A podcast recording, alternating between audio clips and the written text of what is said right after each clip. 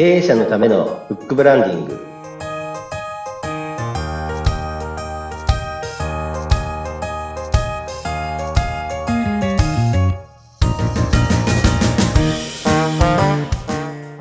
こんにちは。出版ファーストコンサルタント高林智です。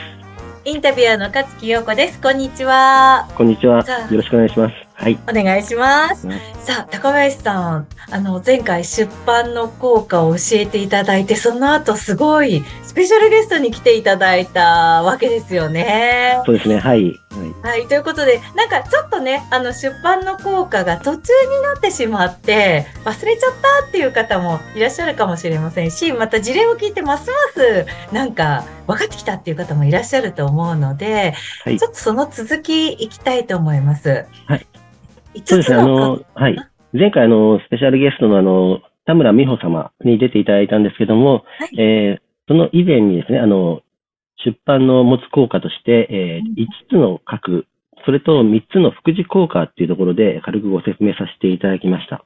はい。はいで、あのまず5つとしまして、えー前回まで言ったのが、えーブックマーケティング、はいブックセールス、ブックブランディング、ブックマネージメント。で、これあの、核となる5個のうちの4つ説明させていただきまして、えーと本日は、えーとですね、最後の5つ目としまして、ブックリクルートっていう形で、これで全部で5つになります。はいこ。れが僕ですね。はい。はいで、あと、副次効果といたしましては、ブック PR、ブックモチベーション、ブックファイナンス。で、この3つで合計で8つっていうことが、えー本を出すことによる効果が、はい、あります。はい。なんとなくわかるような、わからないようなっていう感じなんですが、はいじゃあ、。まず、核である5つ目の核、ブックリクルートから教えていただきましょはい。そうですね。あの、ブックリクルートはですね、あの、リクルーティング、あの、企業様は、あの、やはりリクルーティングに対して非常にこう、費用をかけてるっていうことがあると思うんですねう。。そうですよね。はい。その際にですね、やはりあの、会社説明会用の資料を作ったりとかですね、あの、会社概要のものを作ったりしてる、あの、企業様が多いと思うんですけども、ええええ。あの、企業経営者様のですね、思いをですね、本に載せておくことによって、その企業がどういう理念を持って経営してるかっていう、その経営者の方の思いをダイレクトに本に載せるということで、あの、実際に学生さんたちとか、あの、受けに来た時にですね、その本をお渡しすることによって、あのリクルーティングの、えー、題材として非常に効果が出るっていうものがブックリクルートっていうものになります。はい。あ小林さん、そういえば思い出しました。もうかなり遥か昔なんですが、はい。私も、その、内定した企業だったんですけれども、そこの社長さんの、あの、書いた本を、やっぱり渡されたことがあったんですね。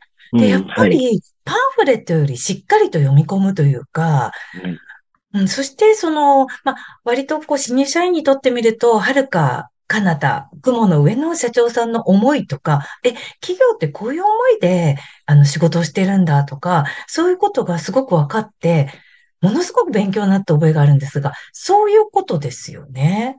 そうですね。あの、やはりあの、会社概要とか言いますと、やはりメインが売上の表であったりとか、うん定量化されているものがうん。おそらく多いのと、あと、まあ、理念にしましても、まあ、これ一般的では語弊があるのかもしれませんけども、やはりこう、うちの会社はこうですっていう、あの、はい。やはりそこにも経営理念が入るんですけど、もう少しこうはい、深く踏み込んだものっていうのは、やはり本で、はい、一冊になっていると、より一層、この理念を浸透させるってことができますので、はい、リクルーティングの題材には非常に効果が出ています。経営者がですね、どういう苦労をしてうん、この企業を作ったかっていう、その思いが思い、こう乗りますので、はい、魂が乗ったものっていう形になりますので、はい。今、採用に苦労してらっしゃる会社も結構あるっていうふうに、あの、お聞きしておりますけれども、これはいいですよね。その内定じゃなくて、内定する前の人たちが読むことによって、あ、この会社に入りたいって思えるっていうことになるわけですよね。特に中小企業の経営者様が、あの、本はいを一般にこう出版されてないケースが多いですので、そこであの差別化っていうものもありますし、なるほど。はい。あと、やはり大企業の社長さんでも、例えば松下とか、松下さんとかですね、あと、いろんな会社さん、大手の方でしたら、やはり出版、あの、経営者の方、いろいろ本書かれてると思うんですね。はいそ。れを参考にしてリクルーティングしてる学生さんもやはり多いですので、はい。さあ、そして、次、あの、ブック PR なんですけど、これ広報ですね。はいはい広報関係で、あの、チラシとかいうのよく入ってくると思うんですけども、チラシ1枚ペラペラペラっとこう入っているものってすぐこうゴミ箱に直行してしまうと思うんですね。はい。そうですね。まあちょっと目立つものはよく見見たりしますけれどもね。はい。ですので、本っていうのはやはり厚さがあるっていうところと、その企業様の思いがかり入ってる。この会社はこういうものをこういう理念を持った上で販売してるっていう、単なるペラペラのチラシではないので、ここで企業の PR にも非常に効果が出るっていうものになっております。これはマーケティングともちょっと違う。ブックマーケティングって核のところにはあったと思うんですけれども、そ、副次効果みたいな感じになるんですか？そうですね。PR という形、こあの、企業でイメージされると、わかる、あの、わかりやすいのかもしれませんけども、いわゆるはいブックマーケティングっていうと、企業で言いますと、マーケティング部門がはい、はい。ここにあるもので、で、あの、PR って言いますと、やはりそれを題材にして、広報部があれば、あれば、は広報部門がやるような、はい、もので、ブック PR と広報部。はいなるほどなるほどはい。より深くその会社の思いがわかるので、ファン化しやすいっていう部分もあるかもしれませんね。はい、そうですね。そういうことです。はい。そして、はい。ブックモチベーションですね。はいうんうんあの、ブックモチベーションはですね、これはあの、教育ですね。人材開発の教育としてですね。ほー、なんかちょっとわかりづらい気がしますけど、どういうことでしょうか？やはりあの、企業はこういう人に育っていってほしい、こういうサービスをしていくんですようんということを本にまとまっていますので、この経営者の思いがやはりずっと残ってるということは、社員さんにとってもですね、うん弊社はこういう形で、えーうん人を育てるっていう、育ってますよっていう、はい。自分はこの本の通りにこう育っていって、この企業でやってるということがありますのでうん、はい。あの、特に広く視点展開とかやりますと、あの、経営者の思いっていうのは、ちゃんと伝わってるか伝わってないかわからないっていうのがありますので、そこで、ええはい社員さんのモチベーションに役立てるってことができます。